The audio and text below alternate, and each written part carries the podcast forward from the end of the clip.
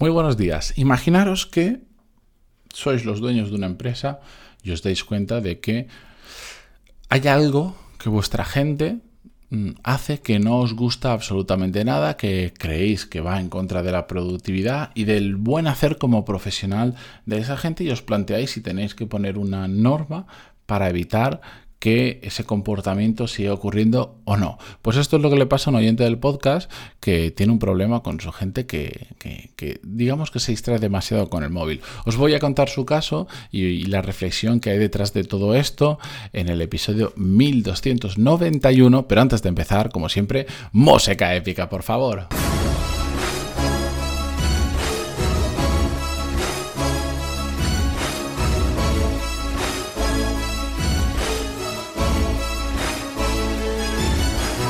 Muy buenos días a todos, bienvenidos. Yo soy Matías Pantalón y esto es Desarrollo Profesional, el podcast donde hablamos sobre todas las técnicas, habilidades, estrategias y trucos necesarios para mejorar cada día en nuestro trabajo. Y de hecho creo que debería cambiar la intro porque esto ya es más que un podcast. Ya no solo es el podcast, sino también está la newsletter que os podéis apuntar en pantaloni.es que Hoy mismo, si escucháis este episodio el mismo día que se ha publicado, el 20 de julio de 2022, estoy enviando una newsletter muy chula, una nueva edición donde hablo de tema de cambio de mindset, cambios de chip que a mí más me han funcionado para crecer profesionalmente. Si estáis a tiempo, apuntaros y si no, ojo que el de la semana que viene, eh, la, la newsletter de la semana que viene va a estar muy interesante y ya os cuento mañana de qué va a ir. Pero bueno, pantalón y puntos y os podéis apuntar y estar al día de todo lo que hago, que en septiembre vienen curvas. Pero bueno, vamos allá. Eh, como os decía, un oyente del podcast me enviaba el siguiente email que os leo rápido y pasamos a reflexionar sobre ello. Eh, buenos días Matías, quería comentarte un tema que me encuentro habitualmente en los trabajadores jóvenes y es la dependencia del móvil que tienen. ¿Has hablado en algún capítulo de esto? Me parece una cosa hoy en día bastante habitual y me gustaría conocer distintas versiones de cómo solucionar esto. De inicio he optado por no prohibirlo, aunque me lo he planteado. Siempre les invito a que dejen el móvil fuera de la mesa y que cada hora se levanten y lo consulten. Pero esto no es una cosa que, que hagan de forma proactiva. Estaría súper agradecido si me indicaras si lo has hablado en algún podcast y, y él no lo ha encontrado o trataras el tema en alguno de ellos. Nada, nada, muchas gracias por aportar tanto. Bien, pues eh, para los que no sepáis, porque a veces me olvido mencionarlo igual en 30 episodios y quien llega nuevo no lo sabe, si me queréis enviar vuestro caso como este, dudas, sugerencias, feedback, ideas para episodios o lo que sea, pantaloni.es barra contactar y encantadísimo de escucharos. Bien, pues este tema Em, yo lo que quiero tratar sobre ello, no, no he hablado sobre el tema del uso del móvil en el trabajo, probablemente, no me suena, no recuerdo ahora tal cual un episodio esto, igual lo hemos tocado em, de refilón en algún otro episodio, pero va más allá del tema del uso del móvil. Para mí va sobre prohibir algunos comportamientos, poner normas versus educar a la gente. ¿Qué pasa cuando en casos como este yo entiendo su frustración, completamente. Eh, es una persona que tiene su propia empresa, que tiene gente contratada y estar ahí y ver cómo están perdiendo, perdiendo. Él lo ejemplifica con la pérdida, con la pérdida de tiempo por, por el uso del móvil, pero hay tantos, tantos, tantas cosas que se pueden hacer a lo largo del día que nos hacen perder el tiempo que lo entiendo perfectamente. Yo también tengo mi equipo y hay también comportamientos que que no me gusta ver. Como ellos seguro que verán comportamientos en mí que no les gustan, no pasa nada, pero entiendo la frustración. El problema es que cuando empiezas a poner normas, cuando empiezas a prohibir determinadas cosas, terminas, en mi experiencia, lo he visto ya unas cuantas veces, empiezas a, decir, eh, te, empiezas a pasarte el día diciendo que no a comportamientos, porque hoy es el móvil, pero mañana es que te pasas mucho tiempo em, en el ordenador mirando las redes sociales, porque ya no lo miras en el móvil, ahora te pasas esto. O te pasas mucho tiempo, eh, la gente de repente eh, se pasa el día en la máquina de café. O, y poco a poco, no te das cuenta, pero terminas convirtiéndote como un poco en el, en el gruñón que empieza a decir que no a todo. Y empiezan a surgir normas o reglas, poquito a poco, para todo. Y empiezas a regular todas esas situaciones que no te gustan, sin darte cuenta, no es un cambio de hoy para mañana, pero hoy es el móvil, dentro de unos meses es el tiempo que pueden estar descansando, hasta que llega un punto donde está tan regulado todo que la gente al final ya no sabe ni qué puede hacer. Esto pasa, yo creo que más de uno ha vivido esta situación en determinado tipo de empresas donde hay tanta normativa, tanta regulación que ya no sabes si se pueden o no se pueden hacer las cosas y todo, entonces eso lleva a que empiece a ser lento. La gente tiene dudas, no sabe si hacer esto, lo tiene que consultar, le tienen que dar permiso para cosas súper tontas. He escuchado, la mayor tontería que he escuchado últimamente es gente que tiene que pedir permiso porque no sabe si puede ir a la oficina a trabajar o no con esto del teletrabajo, el trabajo híbrido y tal, cuando la empresa empieza a poner normas, solo se, pueden ir tres días a la semana a la oficina y dos se pueden teletrabajar, pues una persona, un caso real, quería ir un cuarto día a la oficina porque tenía el día en casa y, y no se estaba concentrando y no sabía si podía ir un cuarto día a la oficina o no. Y entonces tuvo que enviar una solicitud a recursos humanos, recursos humanos como no había surgido ese caso de esta manera, tuvo que hacer otra consulta a, saber a quién y, tardaron un día en contestarle. O sea, el mismo día que se quería ir porque tenía un problema de ruido, ya no lo pudo hacer porque Recursos Humanos le contestó el día siguiente.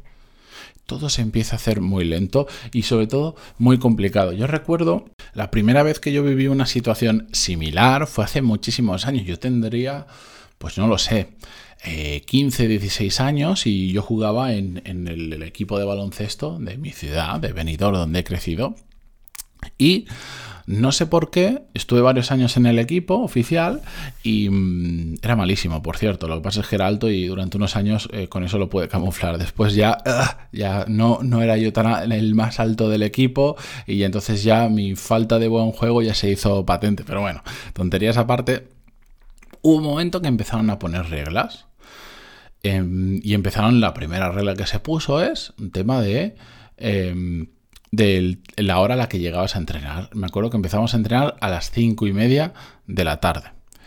Em, y como había gente que llegaba tarde, yo incluido, pues empezaron a poner las reglas. Si llegabas tarde, al principio había que hacer tipo, no me acuerdo, 20 sentadillas, ¿vale? Hasta que empezaron a liarse y como se creían que eso era un club, que era, no sé, el Barça, el Madrid o algo así, empezaron a poner reglas para todo e incluso sanciones económicas si, te si acumulabas, no, sé, determinadas faltas en un partido y te expulsaban o varias expulsiones seguidas, tenías que pagar, no recuerdo los precios, ¿vale? No sé cuánto. Si llegabas más de no sé cuántas veces eh, tarde, al final, además de las 60 días que te comías, tenías, que, tenías una sanción económica que pagar al club. Bueno, un montón de cosas. Y eso terminó haciendo que mucha gente, yo entre, eh, entre ellos, terminábamos súper frustrados y súper quemados porque, porque al final lo hacía todo muy complicado y encima no tenía en cuenta la casuística de cada uno. Yo no llegaba tarde porque me apeteciera llegar tarde. Yo llegaba tarde porque a diferencia del, de, prácticamente todos mis compañeros que vivían relativamente cerca de donde entrenábamos, yo vivía literalmente en la otra punta de la ciudad. Y era, pues no sé, yo era la ESO, salía del colegio a las 5 de la tarde, de ahí literalmente me iba corriendo a mi casa, del cole, a mi casa, habían 500 metros cuesta arriba, me tenía que ir corriendo, llegaba a mi casa, me cambiaba, de ahí iba a la parada del autobús, cogía el autobús que me llevaba a la otra punta de venidón que tardaba, pues, no sé, 15, 15 minutos más o menos, 10-15 minutos. Em, de la para el autobús mm, eran nada, 100 metros hasta la pista de entrenamiento, pero claro, yo había salido a las 5 de la tarde. Era imposible llegar a las 5 y media. Siempre llegaba 10-15 minutos tarde por lo menos. ¿Pero por qué era imposible?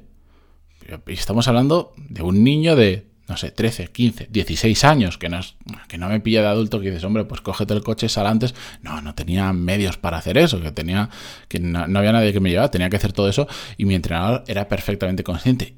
Y éramos niños, ¿qué necesidad había de hacer todo eso?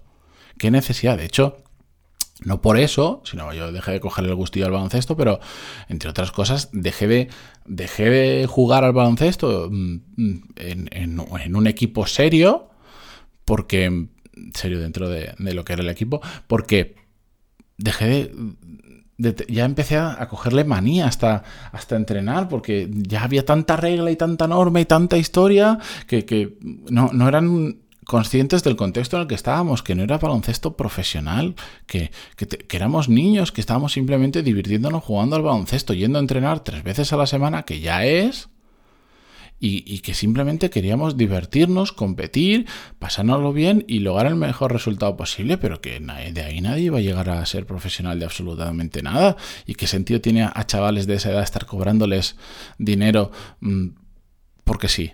por, ese tipo de cosas. No tiene sentido. La cuestión es que, no me quiero enrollar más, que se me ha alargado la, anécdota, que cuando empiezas a poner muchas, muchas normas, la cultura de la empresa deja de ser apetecible, deja de molar, ya eh, empiezan a hacer las cosas versus, eh, eh, empiezan a hacerse las cosas bastante complicadas. Todo esto versus, contra, educar. Pero educar no pensándolo como si fueran niños del cole. Yo, sinceramente, yo no quiero ser padre de nadie más que de mis propios hijos.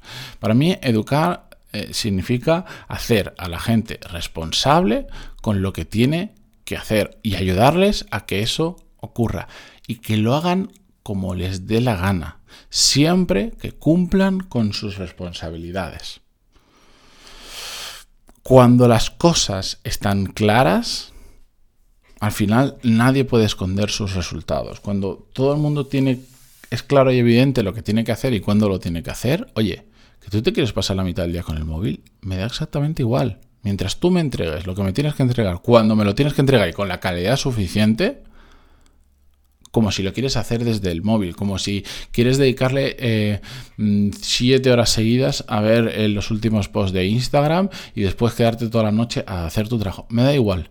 La gente tiene que aprender y nosotros tenemos que ayudarles, tenemos que educar a que sean responsables con su trabajo. ¿Por qué? Porque eso ayuda a eliminar un montón de normas que no tienen ningún puñetero sentido, especialmente cuando estás en un tamaño de empresa donde aún menos tiene sentido. Yo entiendo que una empresa que tiene 5.000 trabajadores hay determinadas situaciones que se pueden que se tienen que regular porque si no pues generan muchísimas fricciones, pero determinadas, no todas, ¿eh?